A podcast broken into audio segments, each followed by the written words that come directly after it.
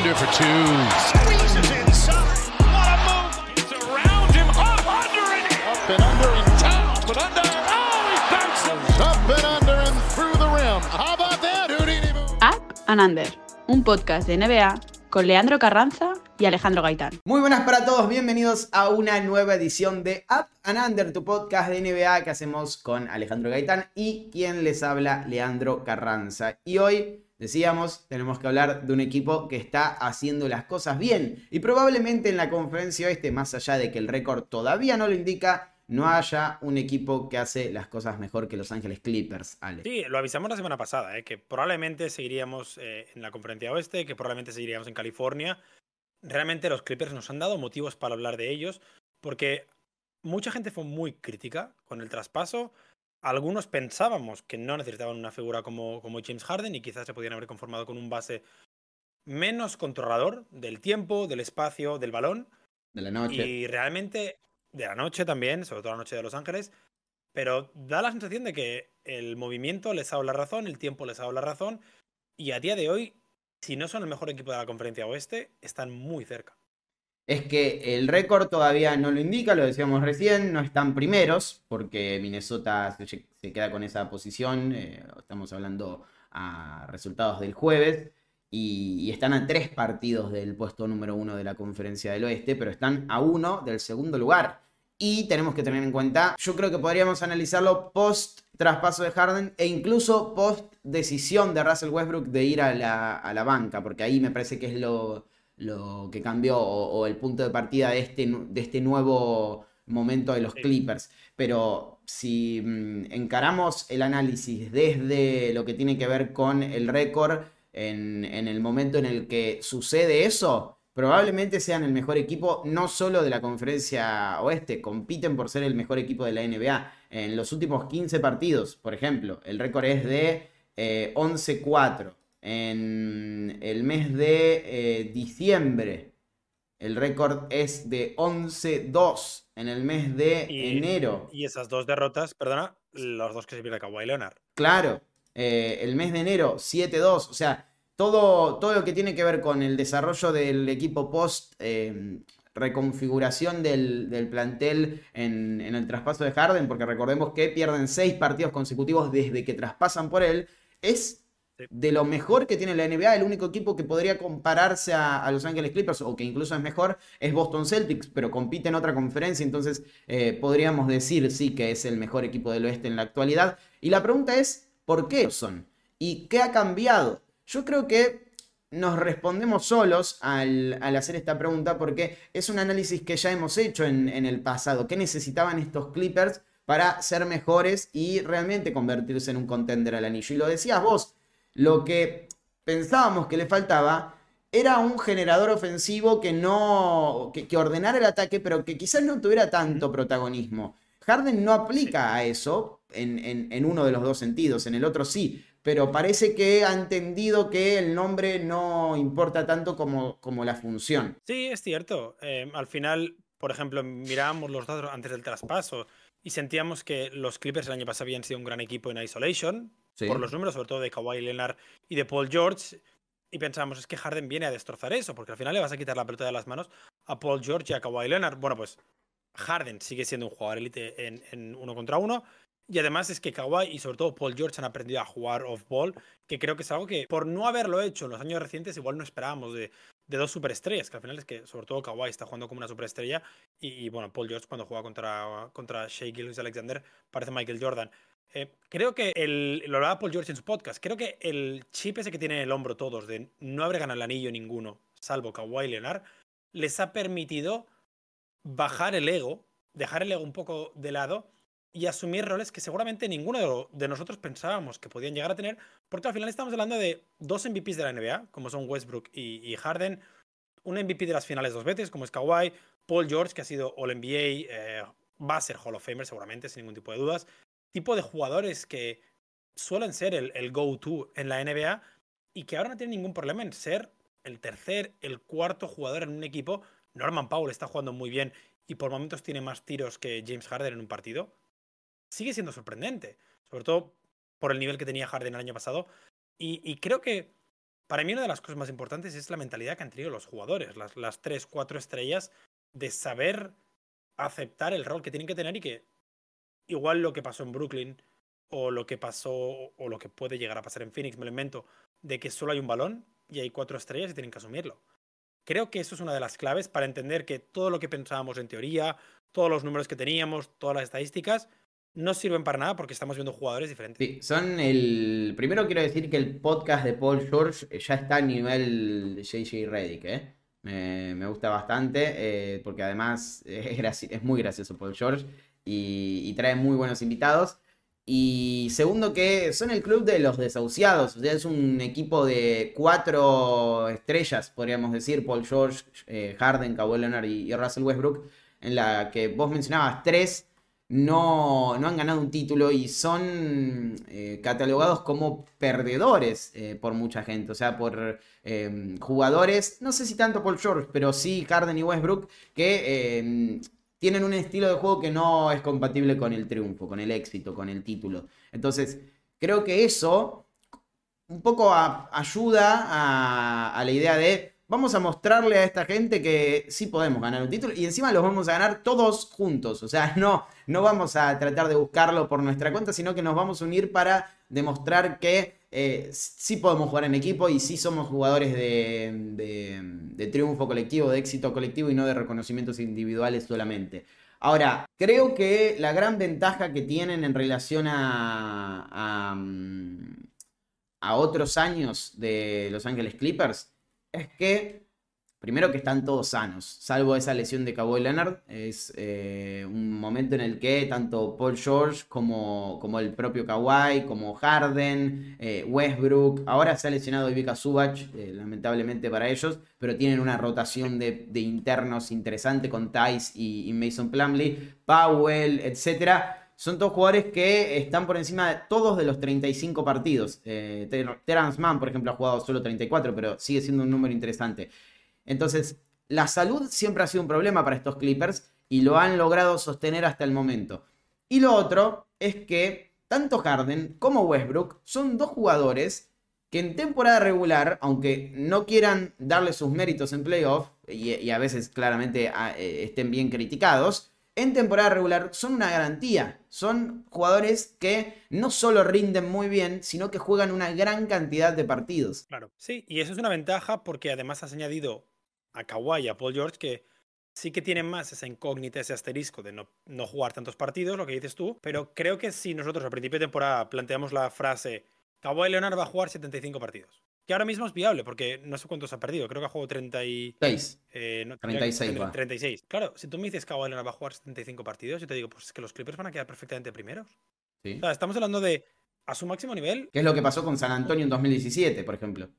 Claro, claro, es que a su máximo nivel, que se entienda esto bien, pero a su máximo nivel, Kawhi Leonard es un jugador que le peleó a Kevin Durant y a LeBron James el mejor jugador del mundo. Entonces, ¿cómo no vas a pensar que un equipo con Kawhi Leonard al máximo nivel no va a competir por como mínimo por el seed 1 si va a jugar 75 partidos, que es lo que está pasando, que es que está jugando todo. Entonces, en ese sentido, si los dos jugadores que más se lesionaban, que eran Paul George y Kawhi, juegan a un grandísimo nivel y muchos partidos, y luego lo decías tú, consigues a dos piezas que sabes que no van a faltar, que pueden tener un rendimiento mejor o peor, que está saliendo mejor, ¿eh? pero que no van a faltar, creo que tienes la receta como para al menos llegar al 15 de abril con un top 3 de la conferencia.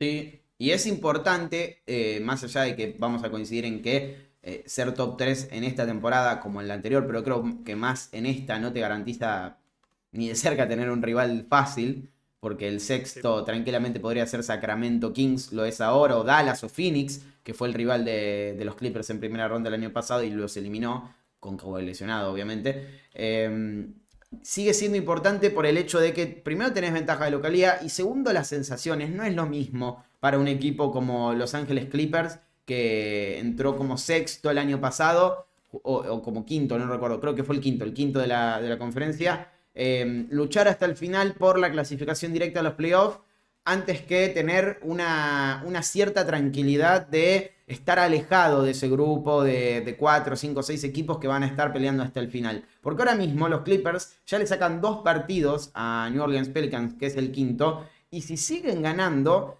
todo indica que eh, van, a, van a entrar al podio. No sé quién se va a caer de todos esos equipos, pero van a entrar al podio. Y en cierto punto, veremos luego, eso te podría permitir evitar a Denver Nuggets por lo menos hasta semifinales de conferencia. Eh, es importantísimo que logren eso para ellos. Y otra cosa, lo decíamos recién, tener tantos jugadores que em, puedan aportar de manera consistente en temporada regular no solo aporta a, valga la redundancia, al récord, sino a la tranquilidad que puede llegar a tener Kawhi Leonard eh, y Paul George en em, desligarse un poco de tantas responsabilidades. Sí, después puede pasar que se lesione de gravedad porque las lesiones son, son fortuitas o, no, no dependen solamente de la carga y de la exigencia y de la fatiga, pero le quitas un, punto negativo a, esa lista que, nunca quieren ver los fanáticos de los Clippers. Es, en definitiva, algo más o algo menos de lo que te tenés que preocupar. También es verdad que la plantilla de los Clippers es la más cara de la NBA, que es eh, una de las más profundas de la NBA. Sí. A mí hay una cosa que han hecho que me gusta mucho, que es cómo están utilizando el rol de pivot, que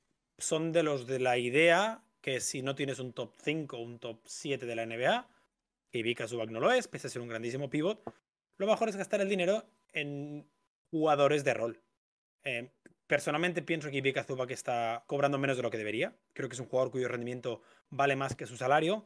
Pero sobre todo hablo de los Daniel Tice, de los eh, que han ido a buscar perfiles muy específicos que vayan a cumplir un rol muy específico. El caso Warriors. se lo están gastando. El caso Warriors, por ejemplo, claro. O sea, al final, si tú no tienes un, un Jokic o Embiid, que está en otro nivel, o un Bama de Bayo, Rudy Gobert, Anthony Davis, podríamos meter a Porzingis si quieres, jugadores que son diferenciales en la pintura, por, por, A o por B, lo lógico es no gastarte 20 millones en un pivot, sino gastártelo en tres pivots, que es lo que están haciendo ellos ahora mismo y que tiene muchísimo sentido. Tiene muchísimo sentido por lo que creo que em, eso les ha permitido tener una plantilla más profunda, les ha permitido tener cierta, cierta tranquilidad en una posición que generalmente puede llegar a ser el punto débil de algunas franquicias, si no por el jugador, por el salario gastado, por ejemplo, los 17 millones de Nurkic, por, por ejemplo. Y eso es algo que, lo decía, les permite tener eh, o mantener al menos a Terence Mann, a Norman Power en el banquillo. Les permite no contar con PJ Tucker, un jugador que va a salir en los próximos 15 días porque no está teniendo minutos en, los Clippers. También es verdad que es un jugador que tiene 38 años, pero recordemos que PJ Tucker hasta hace poco era jugador importante en Milwaukee, en Miami y en Filadelfia. Equipos que han estado jugando finales de la NBA, semifinales de conferencia o han sido campeones. Entonces, en ese aspecto, la profundidad de la plantilla siempre es algo que se tiene que valorar y que también, volviendo a la línea que decías tú, le está dando cierto oxígeno a Kawhi Leonard y a Paul George, sobre todo a esos dos, para tomárselo con más tranquilidad. Tema sistema, porque eh, el caso James Harden apuntó siempre a la crítica de es un jugador que no encaja en equipos en los que él no sea el líder ofensivo eh, y, el punto de partida del ataque. Y él, con esa declaración, unos días después de, ser traspasado, un poco abrió la puerta a pensar que no, no tenía intención de bajar un cambio o, o de hacerse cargo de un rol distinto. La realidad es que probablemente Harden lo haya dicho por ego, pero lo entiende perfectamente. O sea, él entiende eh, cuál es su rol en este equipo y cuando dijo soy el sistema, yo creo que apuntó más a la idea de yo soy el que le da sentido al ataque, no, no, no, no, no todo tiene que pasar por mí, pero cuando las cosas pasan por mí, mejoran. Eh, y, voy a mejorar el rendimiento de, de, mis compañeros. Y yo creo que Los Ángeles Clippers le ha dado la razón por dos cosas.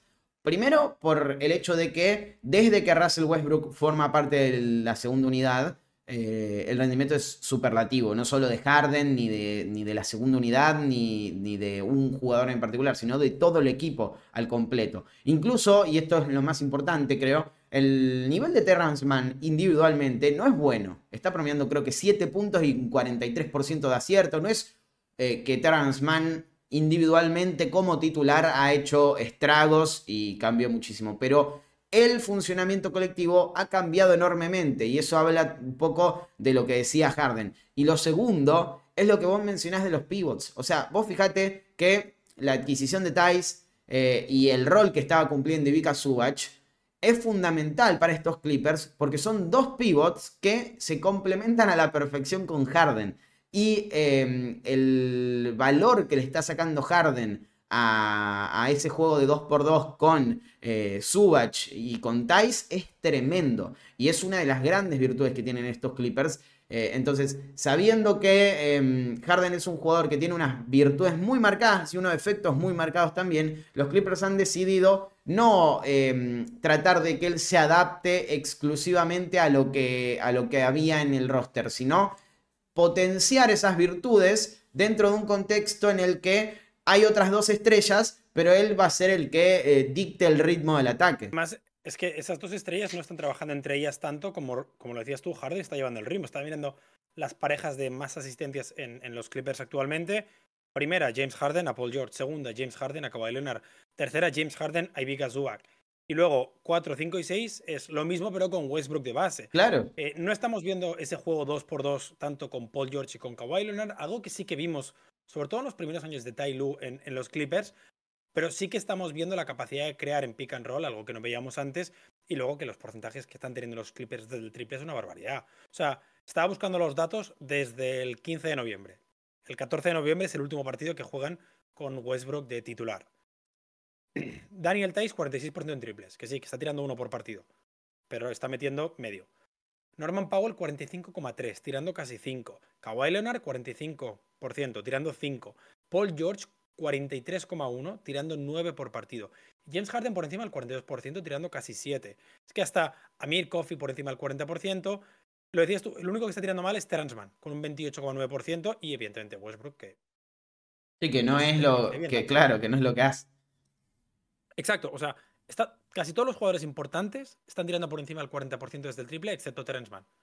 Y claro, si tú lo que tienes ahora es uno de los mejores generadores, como James Harden, tienes dos jugadores como Paul George y Kawhi Leonard capaces de generar su propio tiro, pero que además han aprendido a jugar ahora, aprendido entre comillas, evidentemente, estamos hablando de superestrellas, han aprendido a desarrollarse sin balón, algo que hacía tiempo que no hacían.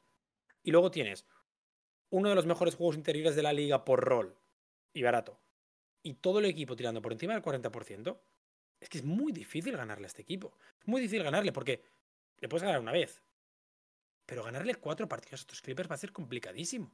Desde el 15 de noviembre, insisto, son el segundo equipo con más victorias, por detrás de Boston, lo decías. Llevan las mismas derrotas porque los Clippers llevan un partido menos. Son el tercer mejor ataque de la NBA, por detrás de Milwaukee y de Oklahoma, por encima de Indiana. Eh, son el duodécimo, la duodécima mejor defensa. Sí que es verdad que son un equipo que están permitiendo bastantes puntos comparado con, el ataque, pero a nivel net rating, en la conferencia solo está por encima Oklahoma y Pelicans. Y eh, de verdad, están demostrando, incluso con las bajas que han tenido de Kawhi Leonard, Paul George se perdió algunos partidos, están demostrando que son uno de los mejores equipos, si no el mejor equipo de la conferencia oeste, en los últimos 30 días, 45 días, porque Oklahoma tenía un tramo malo después de la victoria contra Boston, porque Denver ha tenido un tramo malo, y, están teniendo derrotas duras. Porque los Timberwolves me parece que no son tan superiores como eran al principio de temporada. Se ha normalizado un poco la situación. Y en cambio los Clippers están creciendo. Algo que lo decías tú, sobre todo por donde surgen, que es tras seis derrotas consecutivas, el equipo ha convertido una dinámica perdedora en algo increíble. Sí, y mm, creo que algo que los hace mucho más difíciles de vencer es que ese sistema que mencionábamos recién de, Harden ordenando al equipo con ventajas de espacio y de, de, tiempo generadas para sus tiradores y esto de esto que hace Harden y que no pueden hacer ni Paul George ni Kawhi Leonard por, mejor, por más eh, potencialmente mejores que sean en, en otras facetas, que es darle a un jugador la posibilidad de tirar en condiciones óptimas, o sea, mejorar sus porcentajes de tiro por el simple hecho de ponerlo en una posición y en un momento que eh, le dé más chances de anotar. También lo puede hacer Westbrook en la segunda unidad. Entonces, por eso es tan importante que Westbrook pase a la segunda unidad, porque en mayor o menor medida y con menor eh, IQ, con una mayor destreza física, lo que quieran, Hard, eh, Westbrook es un jugador que tiene esas mismas condiciones, o sea, es un jugador que eh, termina sacando ventaja siempre de sus penetraciones para sacar la pelota al perímetro, Es un poco lo que vimos en Los Ángeles Lakers cuando pasa a la segunda unidad y el equipo mejora. Eh, el, desastre ya estaba hecho, pero. Y, el plantel estaba mal configurado, cosa que no pasa en los Clippers. Pero, pero en definitiva es eso. No podés tener dos jugadores con el mismo eh, rol y con la misma demanda de protagonismo en esa función en el quinteto titular. No podías ni con LeBron James ni con Russell Westbrook y tampoco podés con James Harden y eh, Russell Westbrook, porque en definitiva Harden es muy parecido a LeBron James en ese sentido. Y, más ahora que, que, LeBron está utilizando mucho más el triple como, como arma ofensiva. Entonces, tenés que tener cierta lógica y cierto, cierto balance eh, en, lo que es eh, primera unidad o quinteto titular y segunda unidad. Si vos tenés dos jugadores iguales, no va, no va a funcionar, sobre todo en una, en una función tan importante como es la generación de juego. Y, creo que los Clippers eh, han logrado replicar ese sistema en, ambas, en ambos momentos, en ambas unidades. Y eso los convierte en un rival dificilísimo porque no es que se caen cuando sale Harden y dejan de jugar así juegan de la misma manera y, tienen los intérpretes para hacerlo, porque es una segunda unidad con el máximo candidato, tal vez al sexto hombre del año, con eh, jugadores que puedan anotar por encima del 40% del triple. Yo estaba viendo recién y el porcentaje de acierto de Plumlee, está bien que, no, ha jugado mucho y ha tirado poco, pero de Plumlee, de Subach, de Amir Kofi y de Daniel Tice es brutal es brutal. El 65% de los tiros anota Ivica Subach. Entonces, claro, cuando vos tenés eh, Subach como titular, Tice como suplente, y si alguno de los dos selecciona Plumlee, y después tenés a Mir Coffey eh, y a Norman Powell en, esa rotación, es mucho más fácil replicar un sistema ofensivo en, la segunda unidad eh, teniendo esos intérpretes. Sí, realmente el tema es que la complejidad con la que. O, la cantidad de armas va, a crear una complejidad muy alta a la hora de defender este equipo. Lo decías tú. Una vez llegue playoff, especialmente a partir de la segunda ronda, finales de conferencia, si se meten, sí que ahí es cuando Kawhi, Paul George, la incógnita de James Harden, es cuando van a poder marcar la diferencia, es cuando ellos van a tener que ganar las series. Pero en una primera ronda, si todo sale mal y acaban en un play-in, la profundidad de tu equipo, la dependencia que tienes en tu, en tu lo decías, en Harden, en, en Ivica Zubac, en Norman Powell, incluso en Terence Mann, que poco a poco debería recuperar el nivel, te puede servir perfectamente para ganar un partido. Te puede servir para, para poner el 3-0 en una serie, en un partido tonto de Kawhi Leonard, y eso es algo que antes no tenías. Creo, e, está mal que lo diga yo, porque creo que cada temporada he puesto a los Clippers como favoritos en la competición. Yo también, ¿eh? Excepto en el 22, que es cuando Kawhi Leonard está lesionado toda la temporada literalmente cada año los he puesto. Y yo no soy la persona más jardenista del mundo. O sea, realmente, si hay un año en el que me molestaría que se metieran las finales, sería este. Pero creo que es la oportunidad más clara que tienen. ¿Por qué? porque vos decís que son el rival más difícil que podría tener Boston. No, no, no, por Harden. Ah. O sea, a mí que, que, ganaran Kawhi, Paul George y Westbrook me parecería maravilloso. Que ganara Harden ya no sos me Anti, sos antisistema, básicamente. Soy antisistema, exactamente. No, pero al mismo tiempo digo que es la oportunidad más clara que tienen porque, sinceramente, la opción LeBron James, hablaremos de ello, pero no es tan grande como en otros años. La opción Golden State, Stephen Curry no es tan grande como otros años. La opción Kevin Durant no es tan grande como otros años. Ah, son opciones que han dejado dudas de los, en la primera mitad de la temporada. Ya hemos llegado a la mitad de la temporada. Sí que es verdad que hay alternativas. También es otra. Está Oklahoma, evidentemente está el campeón. Hay que respetar al campeón, ¿eh? Pero creo que el camino en el oeste, si bien va a ser más duro, al mismo tiempo es menos complicado que en otros años. No te vas a encontrar unos Warriors 2017, no te vas a encontrar unos Lakers 2020, no te vas a encontrar a...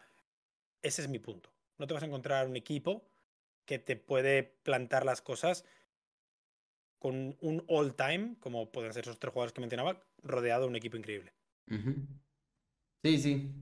A ver, eh, otra, otra cosa que tenemos que analizar en ese sentido es cuánto cambia el nivel de, de contender o de candidatura de estos Clippers en este momento, porque sí, han agregado un, generador de juego ofensivo que es lo que les faltaba y está funcionando bárbaro, pero y esta es la pregunta que te tengo que hacer, em, ¿no sigue siendo la mm, salud de Kawhi Leonard lo que los diferencia de ser un candidato al título de, no serlo?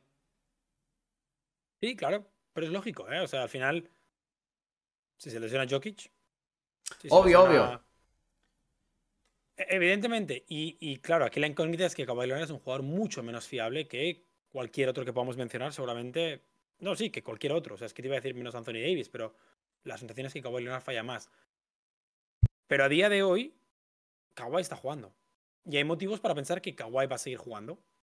Las lesiones son parte del baloncesto, las lesiones son parte del deporte y puede pasar en cualquier momento, eso es cierto, ¿eh?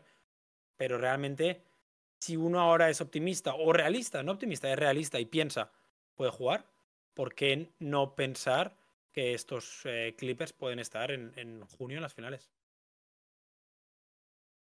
Sí, sí, A, lo que voy es, mucha gente ahora está entendiendo a los Clippers como más candidatos que antes. Y la realidad es que depende prácticamente de lo mismo. Si han aumentado quizás un poco sus chances por, el, por esto que mencionábamos. Em, solucionaron algunos de los problemas que tenían en, ese roster y tener eh, a alguien como Harden te, potencia y, ordena o, mejora lo, que ya tenías o, o incluso te, permite eh, otras variantes ofensivas que no podías utilizar por no tener un generador ofensivo. Pero en definitiva, Kawhi Leonard sigue siendo el mejor jugador de este equipo. Em, si hay una lesión como las que han vivido en los últimos playoffs, no les va a alcanzar, creo yo, para, competir en, en playoffs contra Denver, por ejemplo, o algún equipo que esté más consolidado, porque Simplemente porque no, tienen el mismo poder de fuego y, mm, cuando llega esa instancia, creo que se va a profundizar más este tema de que Kawhi Leonard es el mejor jugador de los Clippers. Y, y, al no tenerlo, va a ser igual. Entonces, yo creo que la clave más del rendimiento y de lo que te puede ofrecer Harden con, lo individual y, y, sus números y demás es lo poco exigido que van a llevar Hard, eh, Westbrook, perdón, eh, Kawhi y Paul George a los playoffs en relación a la temporada pre, a las temporadas previas, que es lo que lo, que los ha llevado también a, lesionarse tanto, más allá de que algunas lesiones, repito, no tuvieron que ver con la fatiga, eh, es un problema. Y en este caso, creo que no van a tener que sufrir tanto ni siquiera para ser top 3. Puede ser, sí, puede ser insisto, porque la, conferencia creo que está relativamente más asequible el número uno. Sí que puede ser que Minnesota o Oklahoma lo quieran más, por el hecho de que nunca han estado ahí arriba, eh, con, esta plantilla, evidentemente. Pero, mm, pero de verdad, pienso que esta es la gran oportunidad de los Clippers. Pienso que esta es la gran oportunidad de los Clippers por todo lo que hemos dicho, por la salud de Kawhi, especialmente por la salud de Kawhi, por el nivel de la conferencia oeste, que, insisto, quiero que se entienda bien el nivel de la conferencia este es muy alto, pero no hay un equipo como los Warriors de 2017, como los Lakers de 2020, etcétera. Está abierta. No hay un. Exacto, no hay un coco máximo. Denver no está ahí, con todo el respeto. Ahora mismo Denver no está ahí. No ha demostrado ese nivel esta temporada. de, coco. Exacto, de coco, sí. Sigue siendo el máximo candidato. siempre, debería ser. El, el favorito siempre tiene que ser el campeón. Pero mm, creo que por la salud, por el nivel de la conferencia y por el estilo que han podido jugar una vez ha llegado James Harden, em, esta es la gran oportunidad de los Clippers. Esta es la gran oportunidad de los Clippers para acabar con todas las narrativas como franquicia, de Paul George, de James Harden, de Russell Westbrook, para que Daniel Tice consiga un doblete histórico, mundial, anillo NBA. O sea, realmente eh, creo, había un vídeo de drafteados de poco hablando de narrativas, creo que la de los Clippers es la mejor. Sí. Por encima de los Lakers, por encima de los Celtics, por encima de los Warriors. Creo que a nivel narrativas, la de los Clippers es la mejor.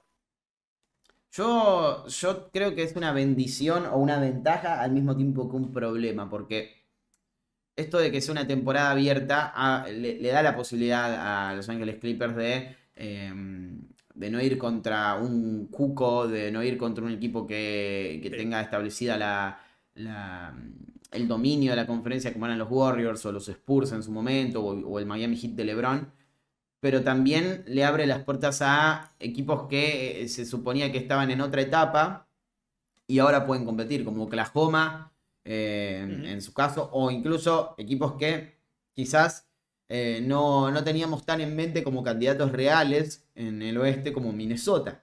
Y, y también te hace pensar que el camino hacia las finales de la NBA va a ser durísimo.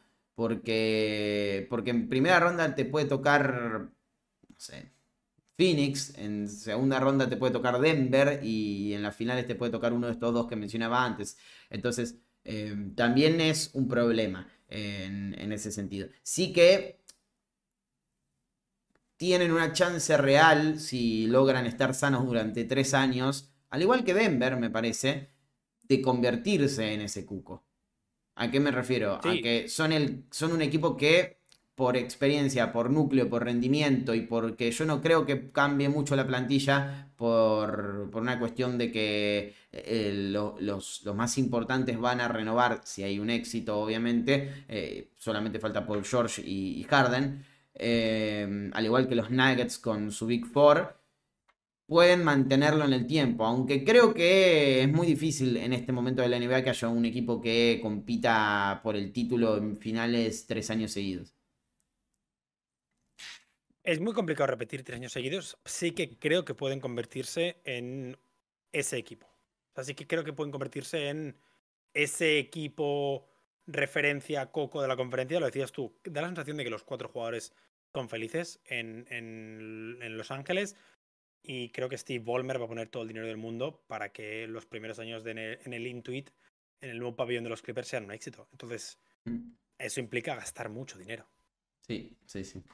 Y de hecho ya, ya han arrancado, renovaron a Kawhi. Bueno, eh, Westbrook tiene dos años de contrato con este y el, próximo, si no estoy equivocado. Eh, y, la idea es que Paul George renueve en, un, en una extensión similar a la de a la de Kawhi, lo mismo para Harden. Harden ya ha hablado de que eh, se quiere retirar en los Clippers, al igual que se quería retirar en Filadelfia. Eh, si, su idea es no moverse más de equipo, más allá de, la, gracia que cause, tiene sentido porque ya no, no, hay muchas variantes para Harden a la hora de buscar un escenario más competitivo que este.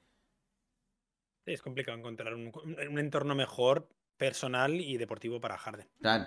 Su ciudad, con eh, jugadores que son amigos, eh, parece. Yo, no sabía que tenía tan buena relación con, Paul George, sí sabía con Westbrook. Eh, y la verdad que no sé con Kawhi porque no sé si con los robots puedes tener una amistad, pero sacando el tema Harden, creo que el, el, núcleo en sí puede competir. Ahora, vuelvo a lo mismo siguen siendo un equipo que depende pura y exclusivamente de la salud. Y, eso es tan bueno como grave. O sea, es tan grave como, como, bueno, por decirlo de alguna manera. En, el sentido de que es bueno que lo único que te pueda frenar sea la salud, porque quiere decir que está funcionando bárbaro y que tenés un potencial altísimo pero cuando ya tenés tan, tantas em, situaciones, ya viviste, ya atravesaste tantos momentos así, y el historial es tan grande, y un poco te pone en una situación complicada. Sí, realmente hay, cierta presión en la franquicia. Primero porque la renovación de Kawhi Leonard, lo decías tú, idealmente en papel parece una gran noticia, pero otra lesión a largo plazo de Kawhi mentalmente sería horrible y, físicamente para el proyecto sería horrible también. Pero recordemos que hace un año estábamos hablando de que si teníamos que romper la pareja para Paul George Kawhi Leonard.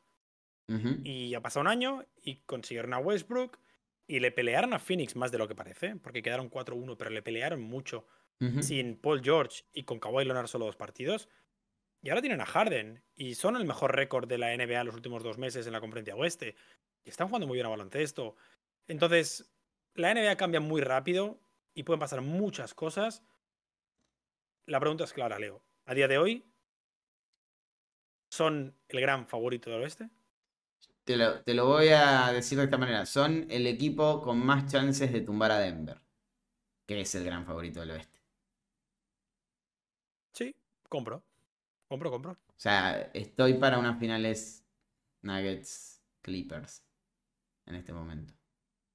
Aunque. De, conferencia. No me, claro, aunque no me, no, me molestaría para nada. Sí, sí, no, me molestaría para nada un, un, escenario un tanto em, distópico como. Bueno, no, tanto como, como podría ser el Mavericks Clippers de, de finales de conferencia con Luca tratando de llegar a sus primeras finales contra el equipo que lo eliminó dos veces, eh, con, Harden enfrentando a Kyrie Irving. ¿No compras? El oeste es bonito, ¿eh? a ver, estaba pensando mientras tú hablabas, ¿qué narrativa me gustaría más? Creo que el mundo del baloncesto, el, dios del baloncesto, nos debe un Lakers Clippers. Sí, pero ahora está complicado el tema. Está complicado, está complicado. el Clippers Nuggets que tú comentas me parece también un gran, una gran serie. Al mismo tiempo, Minnesota me parece un equipo muy interesante, sobre todo por los dos estilos, contra, tanto contra Clippers como contra Denver. Em, quiero ver a los dos mejores equipos de la NBA o, de la conferencia, a poder ser. Me gustaría que los dos mejores equipos de cada conferencia jugaran las finales de conferencia. Creo que sobre el papel es, que me perdonen los fans de, de Oklahoma y de Minnesota, creo que es Denver Clippers ahora mismo. Entonces. Sí, el tema es cómo terminen. porque...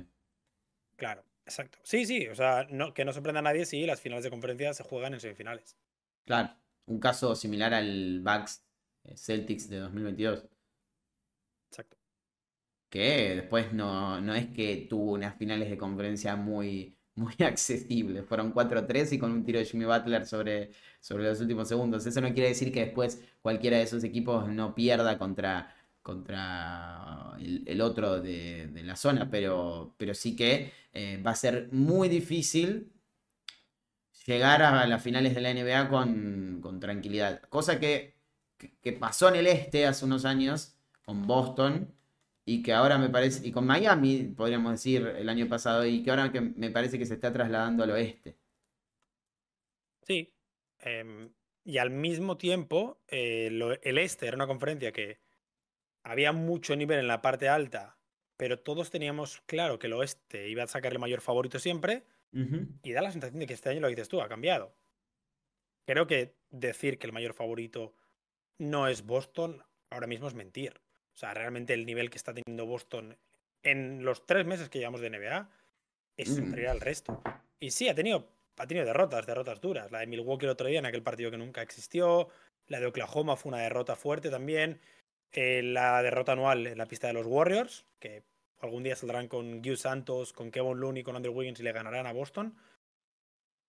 Pero es que 20-0 en casa, solo han perdido 9 partidos, le llevan 4 a Milwaukee ya, mejor récord de la NBA, mejor récord de la conferencia, evidentemente. Y la sensación es que este equipo para el, para el 15 de marzo igual ya tiene el número 1 resuelto. Sí, sí. Sí, sí, a ver, por rendimiento individual, Boston eh, tiene algo que no tienen los otros, que es regularidad. O sea, es el único que ganó más de 30 partidos y es el único que perdió menos de 10. 10 eh, o menos, digo. Em, ya con eso se dice todo. Y no es que le ha ganado todos los partidos a Detroit, Charlotte, eh, Washington. No, esos partidos llegan a final de temporada, de hecho, para Boston. Claro. Desde ahora, Up and Under está también disponible en YouTube. Podrás escuchar tu podcast favorito en formato vídeo, suscribirte y dejar comentarios mientras Leandro Carranza y Alejandro Gaitán analizan la actualidad NBA. Sí que es verdad lo que dices tú, que la regularidad es muy importante y eso me hace hablar de otro equipo. A ver. Tenemos que hablar de los Jazz. ¿Tenemos? ¿Es el equipo más en forma de la NBA? Y lleva seis victorias consecutivas, que si no me equivoco es la mayor racha de la actualidad en el oeste y en el este también junto con Cleveland. Sí, y han eh, ganado 11 eh, de los últimos 14. Sí, ya han mandado a Houston fuera del play-in junto con los Lakers que han subido. Eh, están novenos y están a un triunfo del octavo que Phoenix, a dos de, de clasificación directa a los playoffs. Pero no me lo compro. ¿No lo compras? No porque creo que en algún momento van a tener que moverse en el mercado y yo creo que son vendedores. Entonces, eh, ¿quién es el mejor jugador de, este equipo en, el en este momento? El de mejor rendimiento. Lauri Markkanen, ¿no? Sí, claro. Bueno, el segundo probablemente sea Jordan Clarkson. Sí, probablemente. Em, probablemente. Pues, sí, sí, bueno. En algún momento Jordan Clarkson tiene que salir. O sea, tu argumento es que el mayor enemigo de estos Utah Jazz es el Danny Ainge, sí, 100%. A ver, es cierto que el año pasado, eh, tenía los datos aquí, el año pasado, cuando llegaron al deadline, los Jazz estaban 27-29, estaban con récord negativo, y a estas alturas están 20-22. Ahora mismo están 22-20, o sea, al revés, eh, consiguieron dos victorias más este año, que tampoco es una barbaridad, dos derrotas, o sea, al final dos derrotas eh, no es nada, y que cambiaron el equipo por completo. Recordemos que dejaron salir a, a Vanderbilt, a Conley, a Beasley, a Alexander Walker, y que consiguieron, bueno, mm, a Westbrook. A Westbrook y un montón de jugadores que han salido del equipo. Entonces, en ese sentido, compro el hecho de que Danny Ainge diga, bueno, sí, es muy divertido quedar octavo, es muy divertido quedar séptimo, pelear con los Suns, pero ¿de qué nos serviría playoff cuando perfectamente podemos convertir a, lo que dices tú, a Jordan Clarkson en dos jugadores jóvenes que tengan el mismo eh, timeline, por ejemplo, que, que John T. George, que está jugando muy bien que salga John Collins, por ejemplo, que eso es una noticia de cada año. John Collins está en el mercado otra vez. Bueno, entiendo, entiendo que deberían ser vendedores. Sí, ¿no? Ahora, me da la sensación de que hay equipos por debajo de Utah que van a ser compradores. Y ahí entra Houston, ahí entra los Warriors, ahí entra algún equipo de la conferencia este. Me da la sensación de que algún equipo va a ser comprador. De Utah, si vos. No sé si de Utah, pero sí que van a ser compradores en general, en el mercado. Es que al final ser comprador de Utah va a ser muy caro. El año pasado todos nos reímos de Danny Ainge. O sea, el movimiento que hizo fue un movimiento muy malo. Rob Pelinka le pasó la mano por la cara a Danny Ainge, hay que decirlo. O sea, el traspaso es una, un éxito absoluto de los Lakers.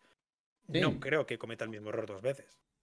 Entonces, si tú quieres a Lauri Marcan ahora, por ejemplo, vas a tener que dar 57 rondas del draft y cuatro anillos que haya ganado tu franquicia, por poner un ejemplo. Pero, ¿hasta qué punto tiene flexibilidad en ese sentido? Porque en algún momento Lauri Markkanen va a tener 29 años eh, y, y, va a entrar en, una dinámica en la que su contrato se va a acercar cada vez más a, al cierre del mismo y no sé, eh, a ver, ¿por qué digo esto? Porque para mí Lauri Markkanen no es ni de cerca un jugador sobre el cual generar un proyecto con chances de competir por el anillo. En eso coincidimos todos. O sea, puede ser una muy buena segunda espada, una muy buena tercera espada, pero ni de cerca es un Jokic de la vida. Entonces, no. Eh, no. no. digo por, el, por características, sino por una cuestión de, de ser el líder de un proyecto que puede ganar un título. Entonces, eh, ¿En qué momento vas a sincerar el proyecto y decir, ¿por qué digo esto? Porque para que Utah pueda competir, tiene que haber un cambio muy fuerte en el sentido de o draftean al próximo Michael Jordan o al próximo gran jugador de, la NBA o eh, hacen un traspaso importantísimo o firman un agente libre de lujo. La tercera la borro porque nadie va a querer ir a Utah, lamentablemente para ellos. Eh, la segunda eh, puede ser posible porque tienen muchos activos. Y la primera es eh, bastante improbable si seguís estando en esta lucha de noveno, décimo, décimo. Entonces, ¿en qué momento vas a, a sincerarte y pensar en, bueno, dejo de amagar con competir y voy a reconstruir realmente? A ver, yo creo que el paso lógico es traspasas a Jordan Clarkson, traspasas a John Collins, traspasas a Kelly Olenek, intentas conseguir más rondas, más activos, más jugadores jóvenes. Em, y luego, el año que viene, cuando algún equipo desesperado decida dejar de competir, Atlanta Hawks, este año los Raptors, em, me lo invento, ¿eh? Yo, por ejemplo, tenía que Minnesota este año podía ser uno de esos equipos con Cal Anthony Towns y decía traspasar la estrella, tú tengas esos activos para conseguir ese jugador que es mejor que Lauri Markkanen. Si ahora, me lo invento, ¿eh? pero si los Jazz consiguieran ahora tres primeras rondas moviendo a Kelly Olynyk, a John Collins y a, mm, a quien he dicho, a Jordan Clarkson, más un par de jugadores jóvenes, no que Yonte, ¿eh? sino un par de jugadores jóvenes, y esas tres cosas las envías a Atlanta, esa es la mejor oferta por Jason Murray, con mucha diferencia. Entonces creo que el paso lógico es vender este año para ser compradores a la que haya otra estrella en el mercado. Están en el paso previo donde estaban los Knicks ahora mismo, que es estar esperando que aparezca la estrella. Bueno, pues los Jazz están donde estaban los Knicks el verano pasado. Todavía no han hecho esos movimientos para conseguir el máximo posible de activos en el mercado. Y creo que es el paso lógico. Al final Danny Ainge lo hizo. Danny Ainge traspasó a Paul Pierce, a Kevin Garnett y a, Jason Terry, consiguió un montón de bazofia y, y, rondas del draft y fue reconvirtiendo y reconvirtiendo y reconvirtiendo hasta que pudo conseguir a Kyrie Irving. Claro, la ventaja es que ya habías conseguido a Horford, conseguiste a Gordon Hayward en la gente libre y todo eso pero creo que el proceso lógico de un equipo en reconstrucción que no quiere tanquear como, como los Sixers del proceso es ese, es convertir a tus veteranos en jóvenes y rondas y, luego esos jóvenes y rondas en jugadores que compitan hacia un equipo desesperado. Porque siempre en la NBA siempre hay un equipo desesperado. El único problema que veo con esto es que tenés que conseguir un jugador que sea muy superior a Lauri Markkanen, o sea, alguien que, que realmente sea posible que puedas construir un, equipo con chances de pelear el título alrededor suyo. ¿Y qué jugador es ese? La veo complicada. Ver qué jugadores estarán en el mercado. O sea, al final la NBA es. Sí, sí. demasiado rápido. Puede pasar. Puede pasar. Exacto, exacto. Entonces, por experiencia, yo a los fans de los Jazz que nos estén viendo les diré una cosa. Confiad en Danny Ainge. Porque toca. No queda otra, además. No queda otra. Sí. Pero por experiencia, confiar en él.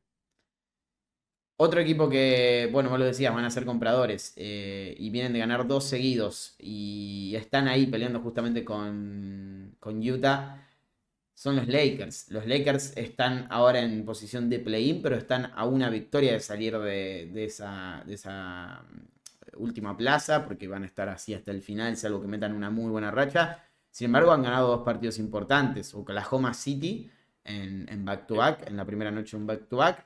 y ayer Dallas Mavericks con dos muy buenas versiones de lo que es eh, este equipo. Recuperaron el quinteto de, que lo llevó a finales de conferencia.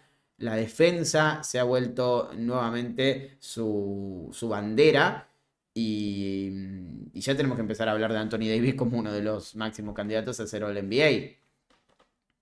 Sí, el nivel de Anthony Davis ahora mismo es diferencial. O sea, al final es la narrativa de siempre. LeBron James es el mejor jugador de este equipo. Porque LeBron James siempre va a ser el mejor jugador de su equipo por, por cómo domina los partidos y se nota cuando no está. Pero es Anthony Davis quien va a marcar el techo de estos Lakers. Y sobre todo porque estos Lakers tienen una identidad defensiva. La vuelta de Vanderbilt es clave para este equipo. Se vio ante Dallas eh, la pasada madrugada. Se vio incluso eh, contra Oklahoma, creo que fue estaba en, la, estaba en cirugía, así que tampoco vi el partido mucho. Em, pero creo que es un equipo con identidad defensiva, lo demostraron en playoff. Han vuelto los jugadores y da un poco la sensación que dieron, por ejemplo, durante el In-Season Tournament, durante la fase final. Este equipo sano puede dar mucho de hablar. No estoy diciendo que sea un equipo mejor que Denver, mejor que Minnesota, mejor que los Clippers, porque la plantilla tiene limitaciones. La plantilla tiene limitaciones y son las que son. O sea, al final de Angelo Russell va a seguir siendo de Angelo Russell toda la temporada, le pongas a quien le pongas alrededor. Pero sí que es verdad que cuando consiguen jugar a lo que quieren jugar los Lakers, a lo que quiere jugar Darwin Ham, a lo que propone jugar Anthony Davis, y cuando está Vanderbilt sano, es un equipo que va a ser muy difícil de ganar, porque es un, equipo muy físico y es un equipo que te va a hacer jugar un tipo de juego que, por ejemplo, Oklahoma no estaba acostumbrado, que, por ejemplo, los Mavericks no están acostumbrados y que sufrieron muchísimo. Ahora, Denver sí que está acostumbrado. Claro, igual Denver te pasa por encima. Minnesota está más acostumbrado. Igual Minnesota a meter 80 puntos te va a ganar. Leía un tuit hace poco que decían, hay equipos que son muy buenos pero que no saben a qué juegan.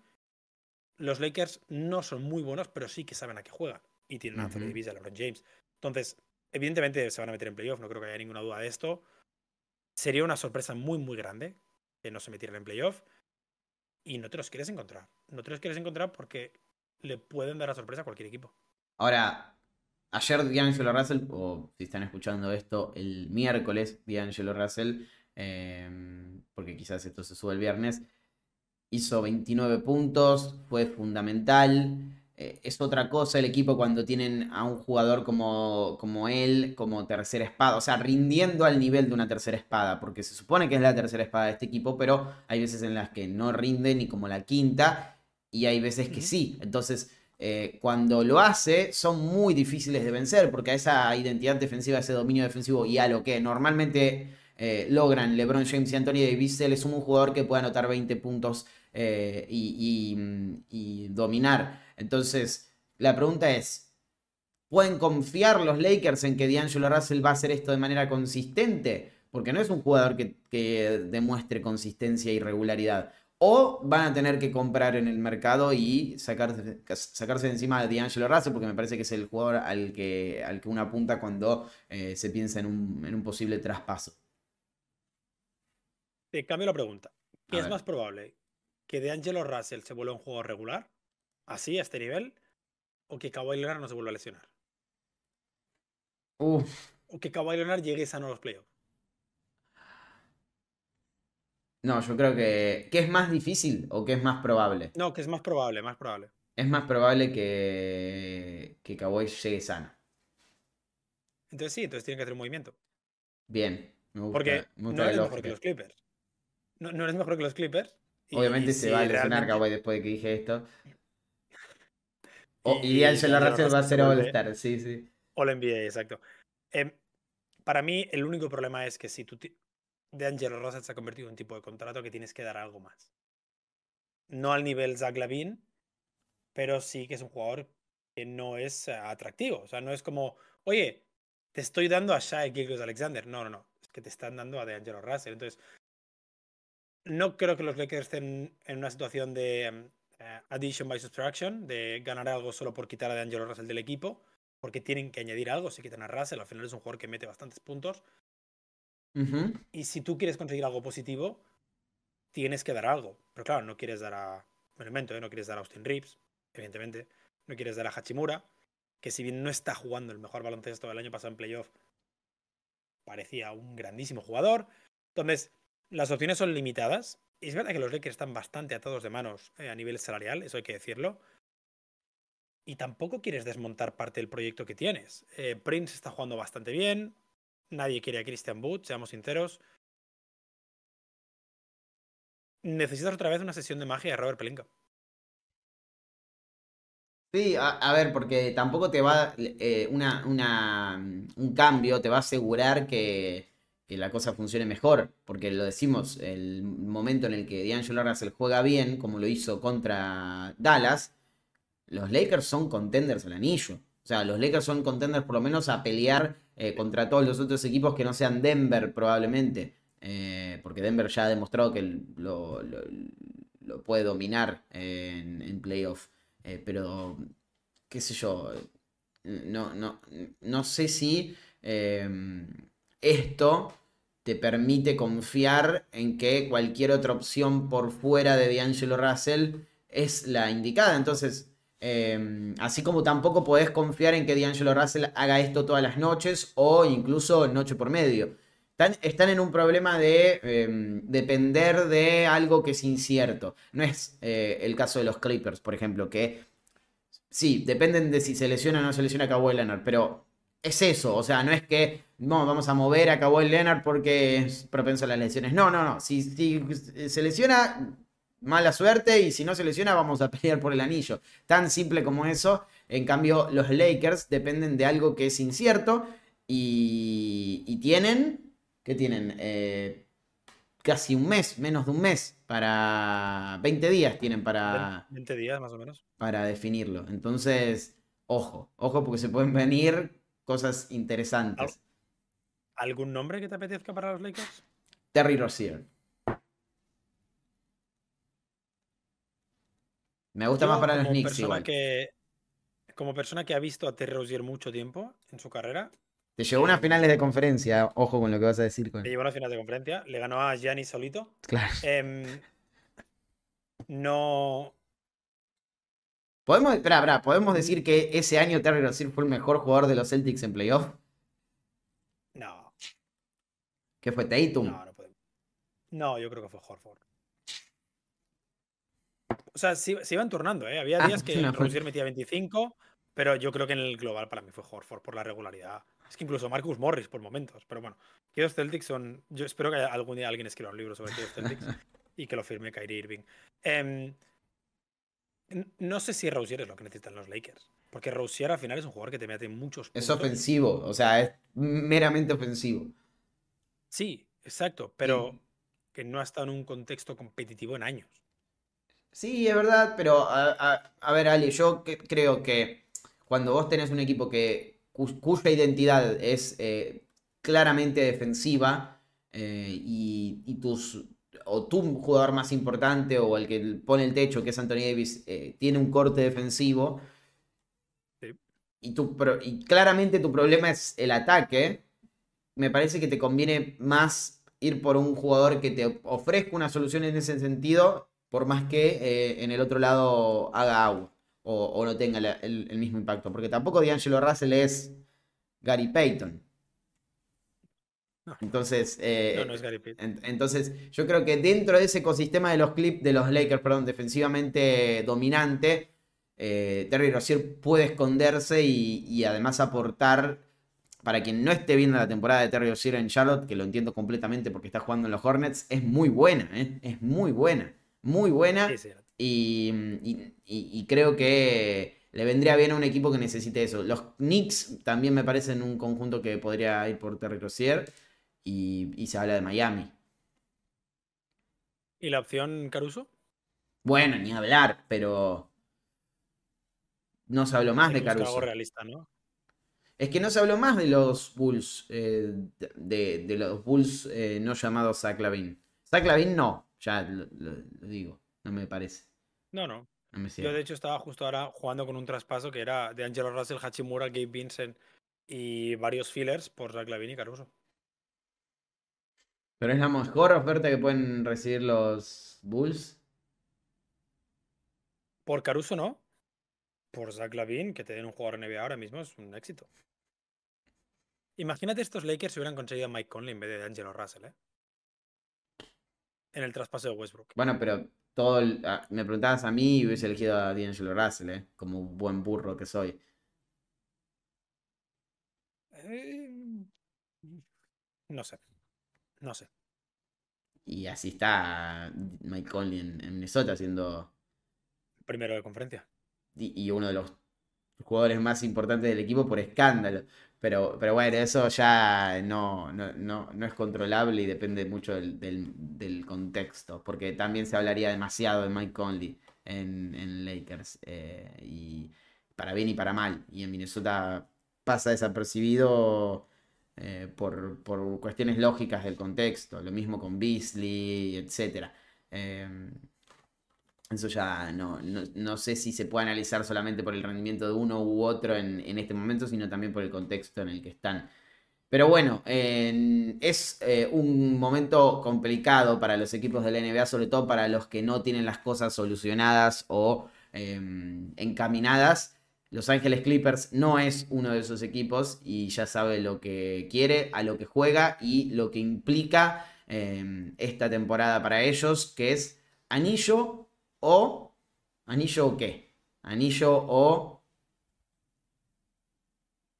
Mm, que pasen cosas. Que, no, sé, no, sé, qué cosas, pero que pasen cosas. Yo no soy de usar la palabra fracaso, porque yo necesito entender qué contexto, en qué contexto ha caído cada equipo. Pero si tú me dices ahora que con Kawhi Leonard y Paul George sanos los Clippers caen en primera ronda, mm, me suena a fracaso, por ejemplo entendiendo ese contexto, sí que me sonaría fracaso. Si me dices que pierden en finales de conferencia con un game winner de Nikola Jokic desde medio campo en el séptimo partido, bueno, oye, a veces el mejor jugador del mundo te gana partidos, no pasa nada. Coincido, pero es anillo o una gran, gran frustración porque parece que este es el año de los Clippers, o al menos... Eh, anillo o enfado. Ahí está, anillo o tristeza. Eh, o, o eh, declaraciones de Harden post. Uy, no. Post eliminación. Pero bueno, veremos. Estaremos siguiendo muy, muy de cerca lo que pase con los Clippers. Eh, y, luego están los otros equipos que no tienen las cosas tan claras. Y eh, este momento de la temporada es muy importante porque recordemos que el 8 de febrero es la fecha límite de traspasos y van a tener que moverse tanto Utah Jazz como Los Angeles Lakers, Golden State Warriors, Phoenix Suns, eh, Milwaukee Bucks incluso, tenemos muchos equipos ahí tratando de mejorar su situación para encarar el último tramo de temporada de la mejor manera posible y o tener chances de pelear por los playoffs o estar en una mejor posición o apuntar todos sus cañones a ser contenders al anillo en eh, sus respectivas conferencias. Nos vamos y nos encontramos en la próxima. Hasta luego.